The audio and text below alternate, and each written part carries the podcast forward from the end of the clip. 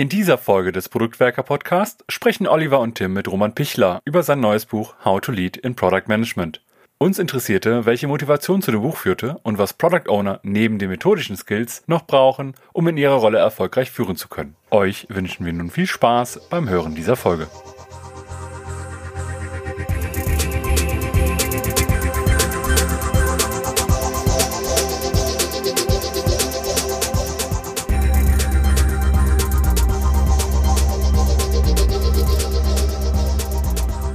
Ja, herzlich willkommen zu unserer neuen Episode des Produktwerker Podcast. Wir haben heute einen besonderen Gast bei uns und zwar Roman Pichler. Wir freuen uns sehr. Tim ist auch an meiner Seite. Ihr kennt Roman sicherlich durch seine Bücher, durch seine Blogbeiträge, durch das ein oder andere Tool, was er zur Verfügung stellt aus dem Training. Falls ihr ihn aber nicht kennt, magst du dich mal in zwei, drei Sätzen noch kurz vorstellen, Roman? Ja, gerne. Also zunächst mal möchte ich sagen, freut mich sehr, bei euch zu sein, Oliver und äh, Tim. Ähm, ja, wer bin ich? Oder was mache ich, sollte ich vielleicht sagen. Ich nenne das so schön Produktmanagement-Experte.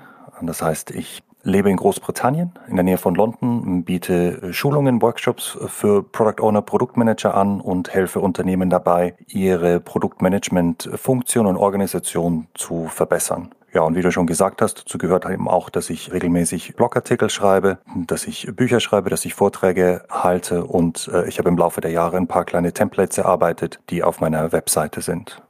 Und freue mich dann, wenn ich eingeladen werde, dass ich an einem Podcast ja teilnehmen darf. Ja, ein besonderer Aufhänger war jetzt auch natürlich, dass du gerade recht frisch ein neues Buch auf den Markt geschmissen hast oder in die Community geschmissen hast. Ich würde behaupten, fast jeder Product Owner, zumindest im deutschsprachigen Raum, kennt dein Werk Agiles Produktmanagement mit Scrum von 2010. Ich erlebe das immer so, dass es das Standardwerk ist und auch von, nicht nur von mir, auch von vielen anderen empfohlen wird, um erstmal so reinzukommen in die Basics der Rolle. Dann hast du 2016 mit Strategize zum Thema Strategie und Roadmapping einen sehr wertvollen Beitrag reingeworfen. Und das neue Werk heißt How to Lead in Product Management. Ich fände es total spannend, wenn wir mal einsteigen würden mit so einem kleinen Elevator-Pitch von dir. Für wen ist das Buch geschrieben? Was macht das Buch besonders? Wo differenziert es sich? Ja, was macht das Buch besonders? Für wen ist es geschrieben? Vielleicht auch, wenn ich das dazu fügen darf, warum habe ich es geschrieben? wenn ich so meine Erlebnisse in der Product Owner und Produktmanagement Community in dem Bereich Revue passieren lasse, dann glaube ich, dass sich insgesamt Produktmanagement und Product Ownership in den letzten 10, 15 Jahren stark verändert hat, auch sehr positiv verändert hat. Es sind viele neue Dinge dazugekommen, natürlich Agilität und Scrum, aber dann auch Lean Startup, Customer Development, Business Modeling, viele neue Tools, ähm, viele Anregungen. Arbeit von Leuten wie zum Beispiel Theresa Torres im Bereich Product Discovery. Also alles sehr wertvolle Beiträge. Und insofern glaube ich, geht es uns als Community heute eigentlich recht gut. Wir haben, können aus dem Vollen schöpfen. Andererseits finde ich, dass viel von dem, was an guter Arbeit passiert ist, sich doch auf mehr die Hard Skills fokussieren. Also es geht darum, wie erstelle ich zum Beispiel eine Product Roadmap oder wie führe ich User Interviews durch. Und ich glaube, was wir insgesamt weniger fokussiert haben, sind so die zwischenmenschlichen Faktoren. Also die People Skills, die Soft Skills, die notwendig sind, damit dann auch die quasi Hard Skills, die quasi technischen Fähigkeiten, die wir haben, wirklich Frucht tragen. Und nun ist es ja so, dass wir als Produktleute anleiten. Wir leiten ja ein Entwicklungsteam an oder mehrere Entwicklungsteam an. Wir leiten auch interne Interessenvertreter, Stakeholder an und müssen das tun, um dann gemeinsame Ziele, gemeinsame Produktziele zu erreichen und letzten Endes dann auch gemeinsam Wert zu schaffen, äh, ein Produkt erfolgreich zu machen und dann auch äh, hoffentlich äh, möglichst lange erfolgreich zu bewahren. Und für mich ist es mittlerweile ein sehr, sehr wichtiger Aspekt und ich habe in dem Bereich eigentlich relativ wenig an dedizierten Büchern gefunden, die für praktizierende Produktleute jetzt praktische Tipps abgeben, sondern vieles gerade von der Leadership-Literatur, die ich angeschaut habe, zur Vorbereitung des Schreibeprojektes meines neuen Buchs, zielt auf äh, Linienmanager ab, häufig dann auf äh, Senior Managers oder Executives. Ja, und insofern möchte mein Buch ein Stückchen weit ähm, eine Lücke schließen, aber eben auch so das ganze Thema Leadership Skills, People Skills für praktizierende Product Owners, für praktizierende Produktleute ein bisschen mehr in den Vordergrund rücken. Und äh, ich habe mich dabei eigentlich recht stark an der Arbeit von uns Produktleuten, so wie ich sie ähm, erlebe in meiner Arbeit, im Rahmen jetzt von Schulungen, Coaching, aber auch in meiner eigenen Produktmanagementarbeit orientiert und habe jetzt nicht versucht, ein theoretisches Modell, äh, Framework zu nehmen und zu sagen, mh, hm, anhand dessen erkläre ich, wie, wie, wie funktioniert Führung im Produktmanagement, sondern es geht wirklich um spezifische Themen, um spezifische Praktiken hast die Motivation, so wie angekündigt, direkt mit einfließen lassen. Finde ich sehr spannend. Ich habe das auch durchaus als ein ähm, sehr praxisbezogenes Buch, auch mit eigenen Erfahrungen irgendwie wahrgenommen. Was ich ganz spannend fand, ist, du hast, glaube ich, im, im, im Nachwort sowas geschrieben, dass dir aber trotzdem der Titel für das Buch sehr schwer gefallen ist. Das klang jetzt gerade sehr klar in dem, was du äh, formuliert hast, für wen es ist und warum du es geschrieben hast. Magst du da kurz was teilen, warum du dich mit der Titelwahl dann so schwer getan hast? Naja, mein, meine ursprüngliche, der ursprüngliche Projekttitel sozusagen war Product Leadership und dann hat Martin Erickson vor einer Zeit äh, mit, äh, ich glaube, äh, zwei Mitstreitern Buch mit demselben Namen veröffentlicht und dann dachte ich mir so, okay, der, der Titel ist jetzt schon mal weg. Und äh, ja, dann hatte ich eine ganze Zeit lang den Untertitel im Prinzip als Haupttitel, aber der war mir dann zu wenig griffig und ich wollte dann eigentlich gerne wieder was schön Kurzes haben, so wie bei Strategize ist mir aber nicht eingefallen. Und dann hat es eine ganze Weile gedauert und äh, eben auch jetzt hier einiges an, an Absprachen oder Diskussionen, Gesprächen mit meinen Teammitgliedern ähm, benötigt, bis dann sozusagen der finale Titel tatsächlich stand. Okay, und wo differenziert sich denn dein Werk zu Martin Ericksons Product Leadership? Also nach meinem Verständnis ist mein Buch viel stärker fokussiert auf die, die Leadership Skills, die Soft Skills, die People Skills für Produktleute, für Product Owners, für Produktmanager. Und äh, wenn ich jetzt über Product Owner spreche, vielleicht sollte ich das einfach nur kurz zur Klärung sagen, dann denke ich immer an den Scrum Product Owner, den großen Product Owner, der für mich dann ein agiler Produktmanager ist. Und mein Buch bietet jetzt nicht einen allgemeinen Überblick ähm, an Produktmanagement-Praktiken ein und es richtet sich jetzt auch nicht an Führungskräfte gezielt. Ich denke, viele von den Themen, die ich anschneide, sind auch für Führungskräfte relevant. Aber ähm, es geht in meinem Buch ja um so Dinge wie zum Beispiel ähm, Konflikte mit Teammitgliedern und Stakeholdern erfolgreich zu adressieren oder effektiv zuzuhören oder Vertrauen aufzubauen. Und dabei versuche ich eben wirklich die Perspektive von Product Owners und von Produktmanagern einzunehmen und deren Bedürfnisse anzusprechen. Das finde ich schon mal wertvoll. Das heißt, der Begriff Product Leader ist für dich nicht verknüpft mit hierarchischer Führungskraft, sondern eben ein Product Owner, auch in der Scrum-Rolle ist aus deinem Verständnis auch ein Product Leader. So würde ich das sehen. Also ich denke, wenn wir als Product Owner arbeiten, dann bedeutet das auch, dass wir Führungsaufgaben wahrnehmen müssen. Ein wichtiger Unterschied ist natürlich, dass wir als Product Owner generell, wenn wir im Bereich Produktmanagement arbeiten, nicht Weisungsbefugnis Befugnis haben. Wir sind nicht weisungsbefugt. Auf Englisch spricht man von transaktionaler äh, Macht, äh, transactional power. Das heißt, wir können natürlich den äh, Entwicklungsteammitgliedern und Stakeholdern nicht vorschreiben, was sie zu tun haben. Und häufig sind wir ja auch nicht in der Lage, dass wir dann irgendwelche Anreize setzen im Sinne von äh, Bonuszahlungen sondern wir müssen versuchen, die Leute für uns zu gewinnen und sie positiv zu beeinflussen. Und das stellt für mich wirklich eine, ein Stückchen weit eine unique Herausforderung dar. Und insbesondere, wenn wir dazu dann noch bedenken, dass wir ja nicht nur Führungsaufgaben haben, wir sind ja nicht nur diejenigen, die versuchen jetzt gemeinsame Ziele zu etablieren und ähm, sicherzustellen, dass Stakeholder und Entwicklungsteam dann auch auf die gemeinsamen Ziele hinarbeiten, sondern wir müssen ja auch aktiven äh, Beitrag leisten, um die Ziele zu erreichen. Wir müssen ja selber Hand anlegen. Wir müssen ja selber beispielsweise Product Backlog Einträge, eben ähm, Benutzergeschichten schreiben, mit Stakeholdern diskutieren, äh, vielleicht Feedback zum Marketingstrategie geben, Fragen von den Entwicklungsteammitgliedern beantworten. Also aus meiner Sicht hat um deine Frage nochmal ganz klar zu beantworten, hat ein Product Owner Führungsverantwortung? Ja, halt nicht im Sinne jetzt einer Linienführung. Wir sind nicht Vorgesetzte normalerweise.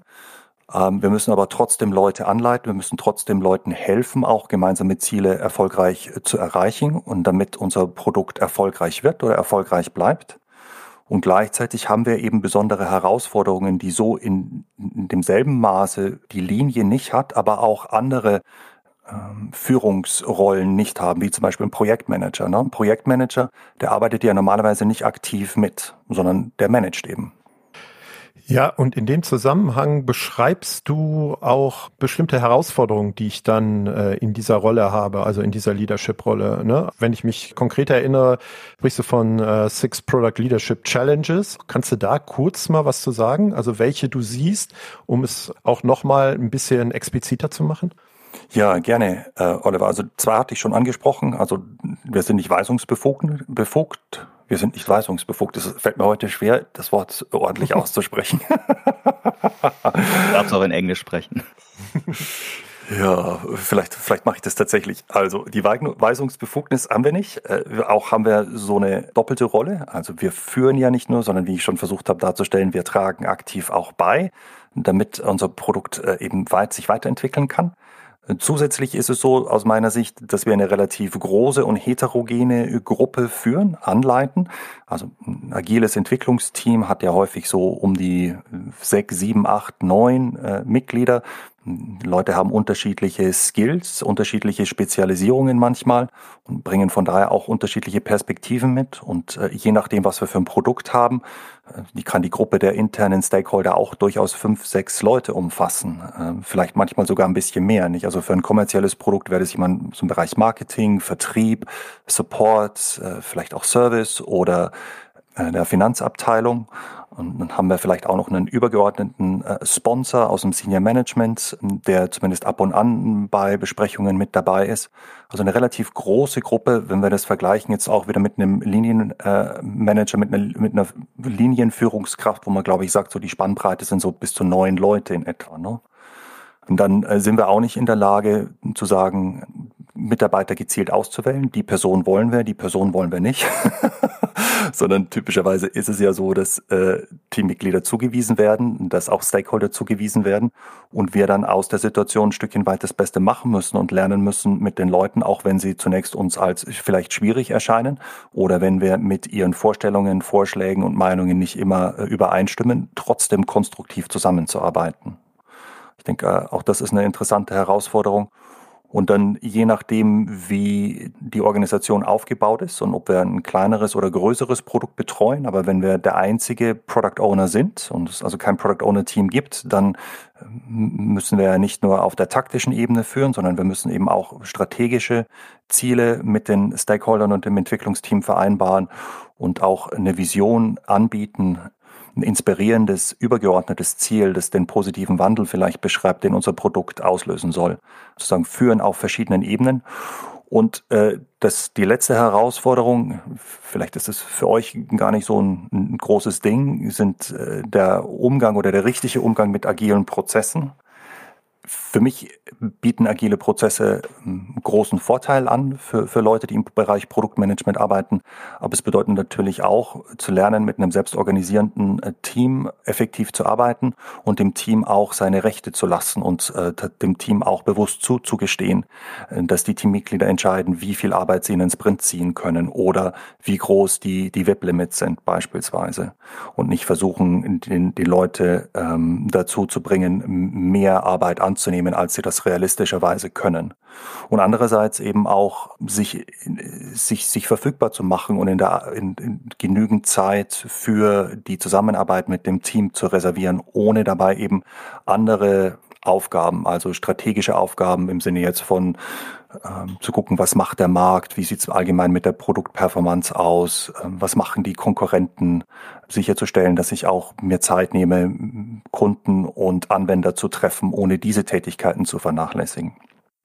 Und insgesamt, wie gesagt, macht es für mich dann Führung im Bereich Produktmanagement ein Stückchen weit einzigartig. Und ja, erklärt für mich auch, warum jetzt Standards-Vorgehensmodelle, die für Führungskräfte vielleicht äh, hilfreich sind oder Modelle im Bereich Führung nicht eins zu eins auf den Bereich Produktmanagement unbedingt anwendbar sind. Mhm. Äh, gerade an dem letzten Punkt können wir, glaube ich, jetzt ganz gut einen Übergang finden. Ne? Meine Rolle als ähm, Product Leader in diesen agilen Prozessen beschreibst du ja dann in dem Bereich der Interaktion, den, die Zusammenarbeit eben mit den verschiedenen Rollen, wenn wir jetzt im Scrum bleiben. Und da fand ich jetzt nochmal sehr wichtig, äh, die Interaktion mit dem Scrum Master als erstes Beispiel, dass du sehr klar machst, und das ist etwas, was wir auch so beobachten, die Rolle ist mega wichtig, die Scrum Master Rolle, aber es ist nicht dein Job als PO, die Aufgaben zu machen. Ich würde das so beschreiben, ich, ich habe so einen Wandel gesehen. Also ich würde sagen, so vor plus minus fünf Jahren gab es eher eine Fokussierung auf, uh, ein Team braucht einen Scrum Master. Also erst, erste Welle war vielleicht so, wir müssen agil werden, ne? wir müssen Scrum machen. Zweite Welle war, okay, hab verstanden, wir brauchen Scrum Master. Dritte Welle äh, ist jetzt inzwischen so verstanden, wir brauchen gut Product Owner und dabei geht immer mehr, finde ich, die Rolle des Scrum Masters auch verloren. In der Tendenz. Also ich sehe sehr häufig inzwischen Situationen, wo es dann zwar ein PO gibt, aber keinen Scrum Master und der PO fängt dann einfach an, das mitzumachen. Hast du ähnliche Beobachtungen oder wie bist du auf den Punkt gekommen? Ja, ich sehe das ganz ähnlich, Tim, wie du das geschildert hast. Äh, viele Product Owner, die ich treffe, haben entweder gar keinen Scrum Master oder der Scrum Master ist nicht adäquat verfügbar oder qualifiziert. Und dann tut sich äh, in der Praxis einfach eine Lücke auf. Ne? Also jemand, der sich halt dann um den Entwicklungsprozess kümmert und die Zusammenarbeit im Team oder um das Beseitigen von Hindernissen durchaus auch äh, Organizational Impediments, also äh, größere Hindernisse. So jemand fehlt dann einfach. Und ähm, für Product Owners, für Produktleute ist die Versuchung sehr, sehr groß zu sagen, naja, das ist alles Arbeit, die ist wichtig, die ist auch letzten Endes wichtig für mein Produkt, die muss getan werden, na dann helfe ich halt aus. Und ich finde es auch super, wenn äh, ein Product Owner bereit ist, sich zu engagieren und äh, bereit ist, hier zu helfen. Andererseits ist die Rolle von einem Product Owner äh, eine sehr herausfordernde, eine sehr spannende, aber eine sehr herausfordernde Rolle mit sehr vielen Facetten. Ähm, es gibt wirklich viel zu tun. Ähm, und wenn ich jetzt noch mehr Arbeit äh, an mich ziehe, dann macht es meine, meine Aufgaben, die ich habe, meine Rolle noch schwieriger. Und äh, insofern ist es dann, äh, ist dann die Gefahr doch relativ groß, nach meiner Erfahrung, dass ich entweder eine von meinen Kernaufgaben vernachlässige, also dann eben nicht mehr so viel Zeit habe, mich um Product Discovery zu kümmern oder ähm, zu gucken, was äh, macht eigentlich die Konkurrenz oder was sagen meine KPIs aus und so die strategischen äh, Arbeiten vielleicht vernachlässige oder dass ich äh, tatsächlich äh, Sustainable Pace opfere und äh, mich äh, systematisch überarbeitere. Und weder das eine noch das andere ist, denke ich, äh, wirklich wünschenswert. Und was es äh, zudem tut, äh, für mich ist äh, das Fehlen von einem effektiven Scrum Master ein organisatorisches Hindernis und auch eine Chance dann für die Organisation, für das Unternehmen, sich weiter zu verbessern. Es sozusagen versteckt dieses Hindernis, es versteckt dieses Problem und versteckt damit auch das Verbesserungspotenzial, ne? weil ich versuche, das irgendwie so mit auszugleichen. Und insofern ist meine Empfehlung an Product Owner, die keinen Scrum Master oder keinen Scrum Master haben, der entsprechend verfügbar ist oder qualifiziert ist, ist nicht auf Dauer zu sagen, Mensch, ich versuche halt irgendwie die Aufgaben mit zu erledigen, sondern anzuerkennen, dass es äh, keine sinnvolle Dauerlösung ist und dann mit den Entscheidungsträgern in der Organisation das Gespräch zu führen, aber das ein Stückchen weit auch zu eskalieren und zu sagen, wir haben hier einfach ein Problem. Und die Chancen, dass ich dauerhaft erfolgreich meine Produktziele erreichen kann mit dem jetzigen Setup, sind vielleicht nicht so toll. Und wie, was können wir denn machen? Wie könnt ihr mir helfen? Ähm, was kann ich auch beitragen? Wo können wir den Scrum Master herkriegen? Aber nochmal, wie du schon gesagt hast, Tim, in, Scrum ist der Scrum Master wirklich eine ganz, ganz wichtige Rolle, genauso wie der Product Owner, genauso wie das Entwicklungsteam. Wenn eine von diesen Rollen fehlt oder nicht richtig besetzt ist, nicht richtig sozusagen in der Implementierung funktioniert, das klingt jetzt irgendwie sehr, sehr formell oder sehr wenig menschlich, dann hakt es auch im Prozess. Ich würde noch eine Sache sogar ergänzen. Also ein fehlender Scrum Master äh, oder wenig Ausbildung in der Rolle, da fehlt ja dann auch der Coach für den Product Owner. Also das ist ja auch eben die wichtige Rolle auch des Scrum Masters, methodisch den Product Owner oder die Product Ownerin zu unterstützen, äh, gerade in so Prozessen, Stakeholder-Begleitung, User Research, Marktbeobachtung etc. Und eine Sache, die ich dann immer sage, ja, das Team, das sind halt Menschen, da sind wir auf einer Beziehungsebene unterwegs, das Dev-Team, die schreien und meckern, ne, bist nicht verfügbar und hast, weiß ich nicht, die Product Backlog Items nicht gepflegt. Aber auf der anderen Seite, auf der strategischen Produktseite, der Markt, der Wettbewerb, der User, der schreit halt nicht und moppert rum, dass der Product Owner da nicht arbeitet. Also die Gefahr, das zu vernachlässigen, die strategische Produktarbeit, sehe ich halt da auch besonders groß. Hm.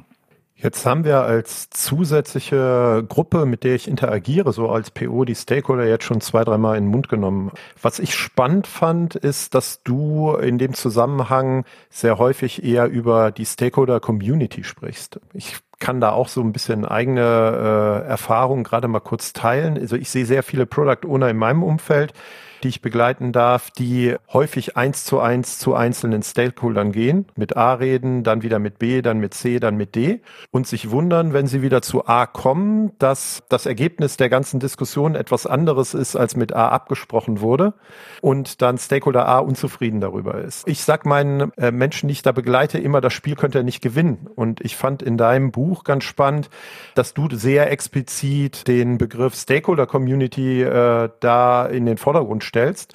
Deckt sich das so ein bisschen mit dem, was ich gerade so beschrieben habe? Genau, also äh, deckt sich wirklich mit dem, was du gerade gesagt hast, Oliver. Und ich glaube, manchmal ist es schwierig, Stakeholder wirklich an einen Tisch zu bringen, sei es jetzt äh, in einem Raum oder sei es der, der virtuelle Tisch, der Online-Tisch.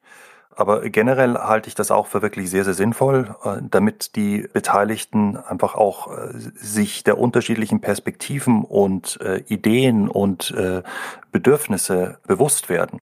Nicht, wenn ich als Product Owner jetzt, so wie du das geschildert hast, von einem Stakeholder zum anderen gehe, dann äh, ist, ist mir das vielleicht klar, aber äh, wie gesagt, die Stakeholder untereinander verstehen das nicht. Und äh, es liegt dann an mir, ein Vorgehen zu finden, das für alle passt. Und damit habe ich auch eine sehr, sehr große Verantwortung und muss vielleicht viele Iterationen ziehen. Und im schlimmsten Fall kommt so ein Committee, Design by Committee heraus.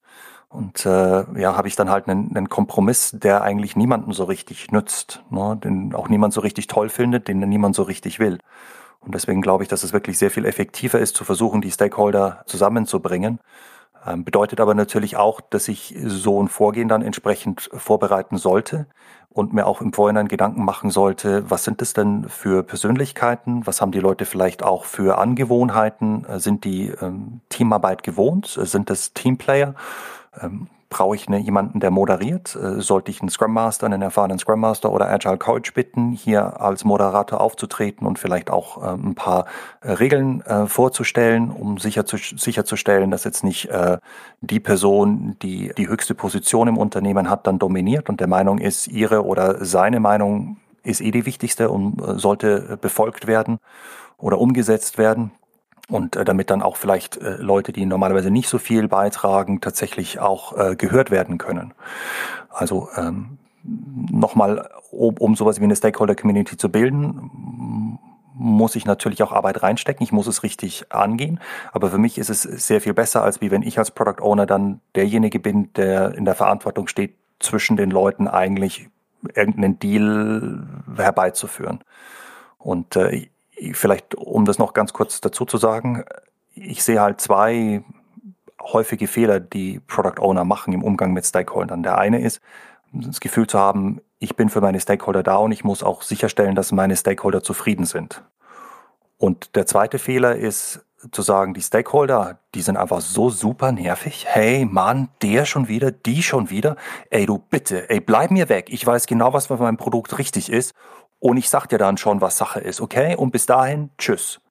Und beides ist für mich jetzt deswegen nicht wünschenswert, weil wir sind nicht dafür verantwortlich als Product Owner, dass wir die Stakeholder zufriedenstellen und dass die Stakeholder happy sind, sondern wir sind dafür verantwortlich, dass ein Produkt äh, entsteht oder verfügbar ist, das den Kunden hilft und Wert fürs Unternehmen schafft. Punkt. Hoffentlich führt es dann auch dazu, dass die Mehrheit der Stakeholder insgesamt sagt, ja, das passt. Aber nochmal, wir sind jetzt nicht dafür zuständig, dass die Stakeholder alle happy sind. Und andererseits, glaube ich, ist es auch nicht so gut, dann die Stakeholder auszuschließen und zu sagen, ey, ihr nervigen Stakeholder, geht mal weg. Denn äh, wir brauchen ja meist doch die Unterstützung der Stakeholder und äh, wollen von den Perspektiven und von der Erfahrung, dem Wissen der Stakeholder profitieren.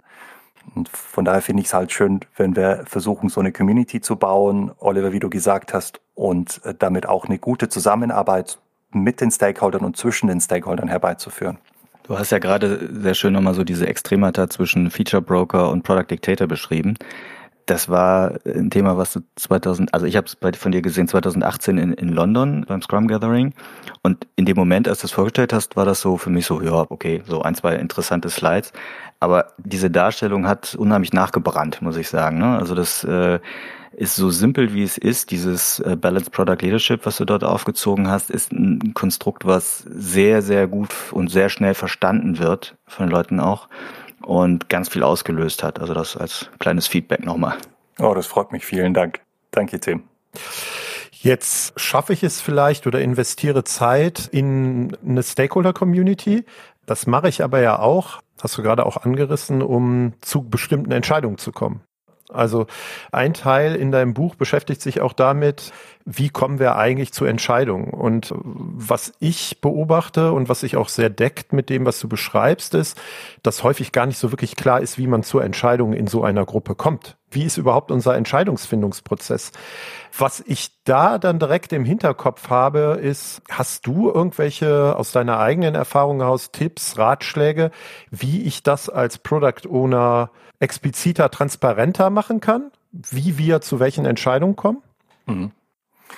Ja, also zunächst mal stimme ich deiner Beobachtung äh, total überein oder äh, zu. Ich stimme mit ihr überein oder ich stimme ihr zu. ähm, Oliver, häufig, aber ich glaube, das ist jetzt nicht nur bei Product Owners so im Bereich Produktmanagement, häufig, wenn es äh, um Gruppenentscheidungen geht, ist eigentlich nicht so ganz klar, wie kommen wir denn zu der Entscheidung. Und um dann nun wirklich auch effektiv gemeinsam als Gruppe zu entscheiden, ist es hilfreich, einerseits einen Prozess zu haben und sich äh, über die wesentlichen Schritte, die wir gemeinsam gehen müssen, um zu einer Entscheidung zu kommen, erfolgreichen Entscheidung zu kommen, im Klaren zu sein. Und zum anderen, äh, glaube ich, ist es ganz hilfreich, sich eine Entscheidungsregel auszusuchen. Und äh, eine Entscheidungsregel besagt einfach wirklich, wie wir eine Entscheidung herbeiführen. Ne? Und eine Entscheidungsregel wäre jetzt zum Beispiel zu sagen, mir fallen jetzt nicht äh, sofort die deutschen äh, Begriffe ein, ihr müsst mich also müsst mir entweder verzeihen oder mir helfen, bitte. Mach's gern, gerne mit den englischen Begriffen. Ähm, also das, das eine, auf Englisch sagt man Unanimous Agreement oder Unanimity. Das kann ich schon auf Englisch nicht mehr aussprechen. Also, dass alle sagen, das ist eine super Entscheidung, da stehen wir voll dahinter. Da würden wir einstimmig zu sagen, oder? Genau. Hey, vielen Dank, Tim. Eine Einstimmigkeit, ja. Ähm, ist manchmal schwierig zu erzielen, dauert, kann relativ lange dauern, bis wir dann wirklich dazu kommen, gerade wenn es eine heterogene Gruppe ist, äh, gerade Leute auch vielleicht sind, die noch nicht so viel zusammengearbeitet haben oder es einfach ein schwieriges Thema ist. Aber eine andere Entscheidungsregel wäre zu sagen, die auch, glaube ich, bei agilen Teams in der letzten Zeit äh, sehr beliebt geworden ist, ist äh, Consent, dass man sagt, okay, ist nicht so, dass alle wirklich dem voll zustimmen müssen, aber wenn niemand jetzt äh, ernstzunehmende Bedenken hat und sagt, das passt schon, dann können wir auch erstmal sagen, mit der Entscheidung äh, machen wir weiter. Also alle können mit der Entscheidung leben, also sagen wir das, das ist dann schon in Ordnung.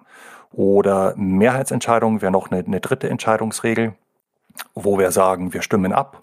Und dann ist es entweder eine einfache Entscheidung oder vielleicht noch besser eine, eine Zweidrittelmehrheit, die wir brauchen, damit wir sagen, die Entscheidungsvorlage ist angenommen. Und schließlich ähm, noch eine Möglichkeit wäre zu sagen, wir führen eine offene Diskussion, alle kommen zu Wort, äh, alle haben die Möglichkeit, ihre Meinung, ihre Vorstellungen, ihre Bedenken zu äußern. Und äh, wir sprechen da auch drüber und äh, im Anschluss äh, entscheidet dann aber der Product Owner. Ähm, und äh, auch das wäre also eine, eine Entscheidungsregel.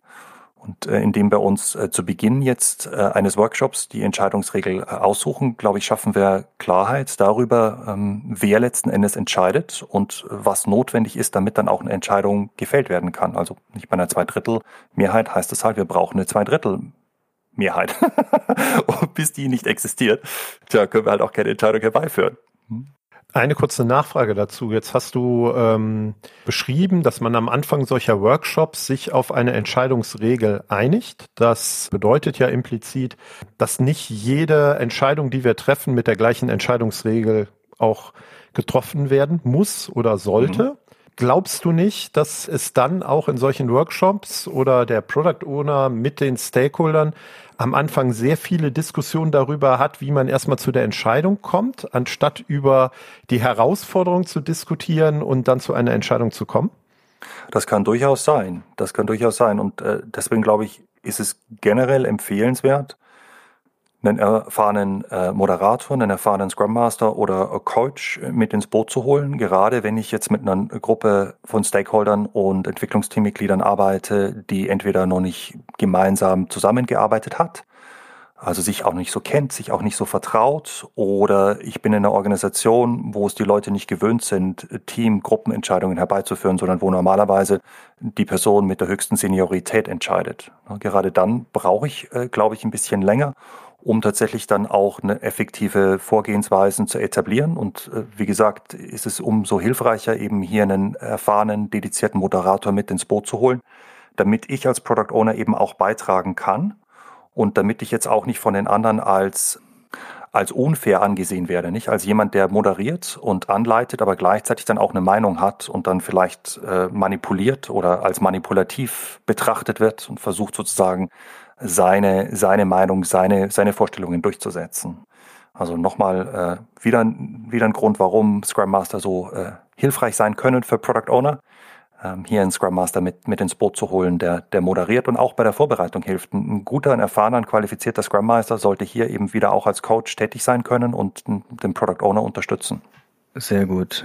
Also in deinem Buch, das können wir jetzt und wollen wir gar nicht heute alles abdecken, gibt es ja noch große Bereiche dann auch insgesamt über Goals, also wo du die verschiedenen Goal-Level eben auch von der Vision bis zum Sprint-Goal runter verknüpfst. Das finde ich ist ein, ein wertvolles Denkmodell. Das haben wir hier in Köln ja auch vor, wann war das? Anderthalb Jahren bei der Product People, als du live dazugeschaltet warst, von dir gehört, den, den Part. Dann gibt es Bereiche zu Konversation, zu Konflikt. Ich will das einfach nur für unsere Hörerinnen und Hörer kurz anreißen, damit ihr so ein bisschen ja, Lust kriegt, vielleicht das Buch mal zur Hand zu nehmen. Entscheidungsfindung, das hatten wir gerade, und Verhandlungsgeschichten. Der letzte Punkt deines Buches geht um Self-Leadership als Product Owner oder als Product Lead. Vielleicht magst du da noch mal ein paar Gedanken zu teilen, wie die Motivation dahinter und warum das wichtig ist. Ja, gerne, Tim.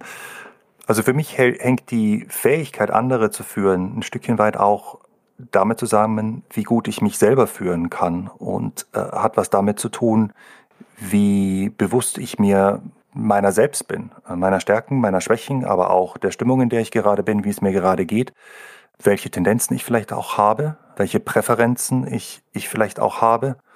Und ähm, um jetzt äh, meine Fähigkeit zu stärken, andere anzuleiten, äh, anderen zu helfen, auch dann ihre Arbeit zu tun oder gemeinsame Ziele zu erreichen, glaube ich, ist es sehr, sehr hilfreich, eben auch selber zu reflektieren über meine Arbeit und mich selber ein Stückchen weit weiterzuentwickeln.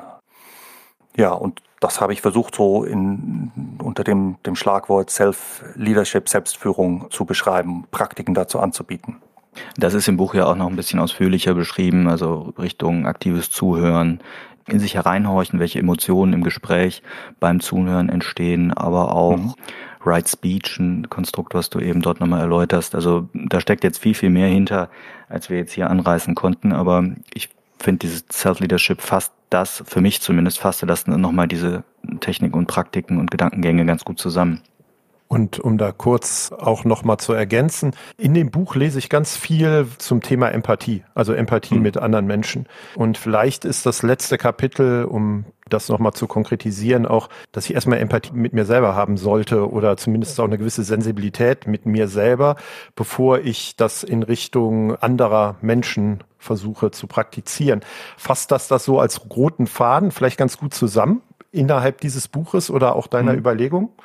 Also ich denke, was du gerade gesagt hast, ist sehr hilfreich. Es ist schwierig, ähm, anderen Menschen gegenüber offen zu sein und anderen Menschen gegenüber eine Akzeptanz zu zeigen und auch eine gewisse Warmherzigkeit, wenn ich selber sehr, sehr kritisch mir gegenüber bin und mich selber in einem sehr negativen oder in einem, in einem negativen, sehr kritischen Licht sehe.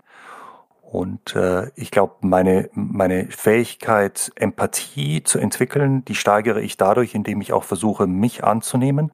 Und wir haben ja als Menschen alle Stärken und Schwächen, wir haben ja alle Bereiche an uns, die wir mehr schätzen und weniger schätzen.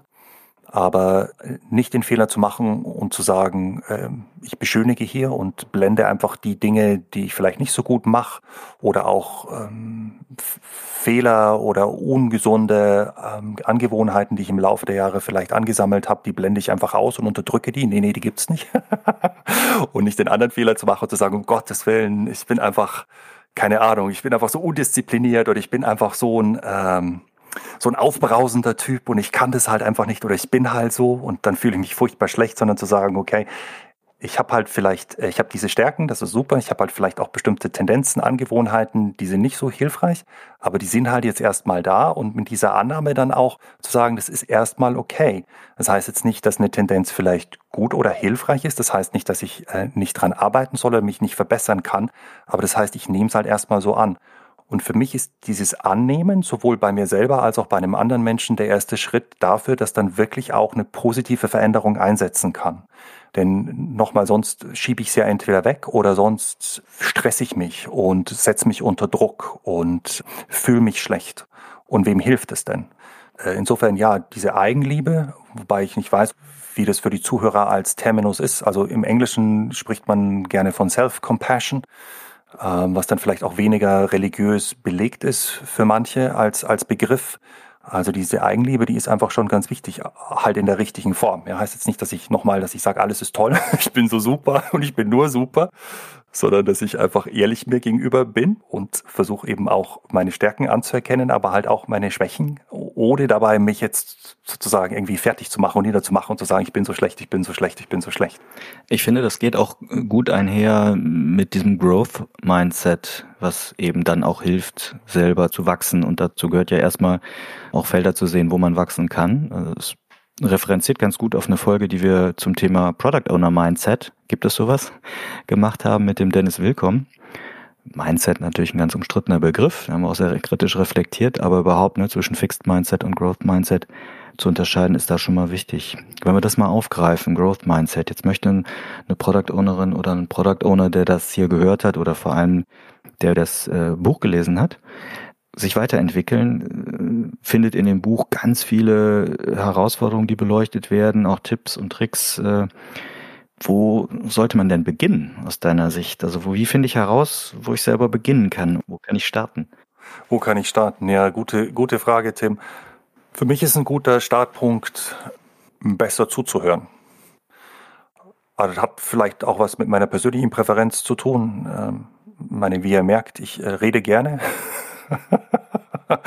und Leute, die gerne reden, die sind manchmal nicht ganz so gut im Zuhören. Ich glaube aber, dass das Zuhören unwahrscheinlich hilfreich ist, wenn es um Führung geht. Denn wenn ich wirklich jemandem zuhöre und dabei auch annehme, was die Person sagt, heißt ja nicht, dass ich es gut finde, dass ich dem zustimme, aber das tatsächlich einfach mal stehen lassen kann, zumindest für ein paar Sekunden und, und annehmen kann, dann fühlt sich die Person verstanden, die Person fühlt sich auch wertgeschätzt und es hilft mir, Empathie zu entwickeln. Es hilft mir tatsächlich auch besser zu verstehen, was sind die Bedürfnisse der Person, wie geht's dir, welche Emotionen sind auch präsent.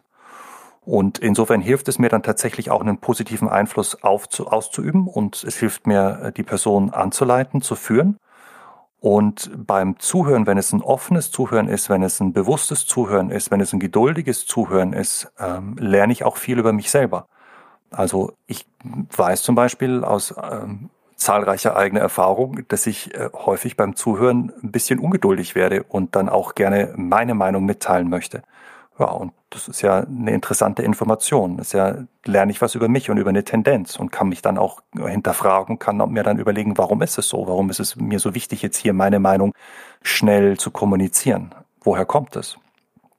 Und das äh, hilft mir dann auch wieder, mich selber weiterzuentwickeln. Sehr schöne Zusammenfassung. Also zuhören, ist der erste Schritt, nicht nur beim Podcast, sondern eben gerade in diesen gesamten Interaktionen, die wir eben auch beleuchtet haben. Vielen Dank, lieber Roman, für die Impulse. Da gibt's und gäbe es wahrscheinlich noch viel, viel mehr zu entdecken. Wir möchten euch einladen und äh, das Buch zur Hand zu nehmen und selber eure Gedanken darin ja zu reflektieren. Vielen Dank für die Zeit, die du dir genommen hast. Wir freuen uns auf den weiteren Austausch und ja, viel Erfolg natürlich für die Themen und das Buch. Gerne, hat mich gefreut, bei euch zu sein. Danke nochmal. Ja, und äh, hat mir viel Spaß gemacht. Und äh, ja, ich hoffe, dass es äh, für, die, für die Zuhörerinnen und Zuhörer ein bisschen hilfreich war.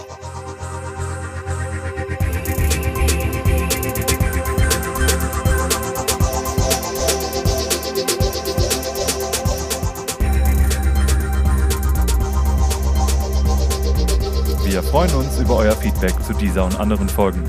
Ihr findet uns im Netz unter produktwerker.de oder bei Twitter unter dem Namen Produktwerker.